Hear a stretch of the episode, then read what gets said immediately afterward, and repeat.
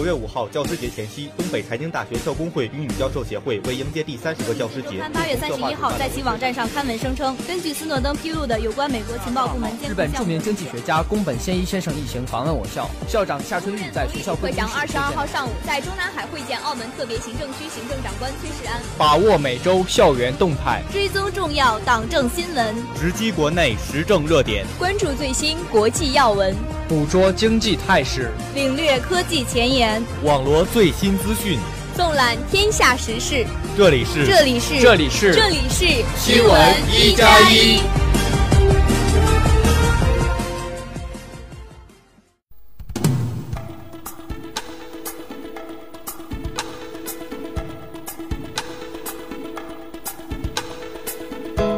亲爱的同学们，大家好，今天是五月十号，星期四。农历三月二十五，欢迎收听新闻一加一。今天节目的主要内容有：习近平同朝鲜劳动党委员长金正恩在大连举行会晤；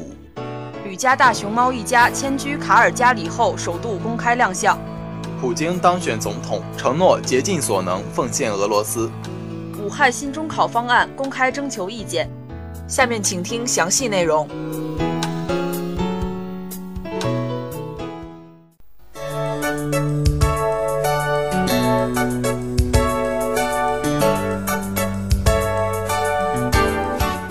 习近平同朝鲜劳动党委员长金正恩在大连举行会晤。五月七号至八号，中共中央总书记、国家主席习近平同朝鲜劳动党委员长、国务委员会委员长金正恩在大连举行会晤。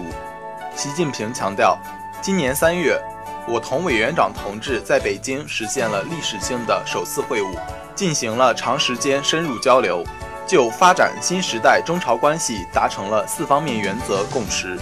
此次会晤，双方还在谈到朝鲜半岛形势时达成了深度共识。金正恩表示，相信时隔一个多月的再次会晤将加深彼此互信，推动朝中友好合作关系顺应新时代的要求，取得更为密切的全面发展。吕家大熊猫一家迁居卡尔加里后首度公开亮相，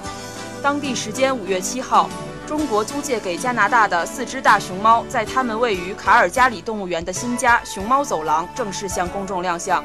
雄性熊猫大毛和雌性熊猫二顺于二零一三年三月底来到加拿大，在多伦多住满五年后，他们以及二顺借助人工受精，于两年半之前产下的龙凤胎兄妹加盼盼、加月月，于今年三月底迁居卡尔加里，并将在此再生活五年。普京当选总统。承诺竭尽所能奉献俄罗斯。五月七号，莫斯科时间十一时四十五分，俄罗斯新一届总统就职仪式在莫斯科大克里姆林宫盛大举行。分别于二零零零年、二零零四年、二零一二年出任俄罗斯总统的普京，二零一八年再次以百分之七十六点七的高得票率第四次问鼎俄罗斯总统宝座，五千六百四十三万选民为其投票。成为俄史上得票率最高的总统，普京在宣誓后的就职演说中强调了他在俄罗斯国家和人民面前所承担的巨大责任，并表示将以贡献自己的全部力量，以实现国家和平和繁荣的未来为己任。武汉新中考方案公开征求意见。五月七号，武汉市发布了关于招生制度改革的实施方案的征求意见稿。按照这一方案，从二零二零年开始，武汉市中考或将全科入考，考试科目增加到十五门。在新中考草案里，一个明显的变化就是考试科目增加。初中学业水平考试的科目为音乐、美术、道德与法治、体育与健康、综合实践活动、生命安全教育、心理健康教育等十五科。武汉市教育局人士表示，方案目前只是征求意见稿，希望社会各界提出修改建议。下面是今天节目的简讯。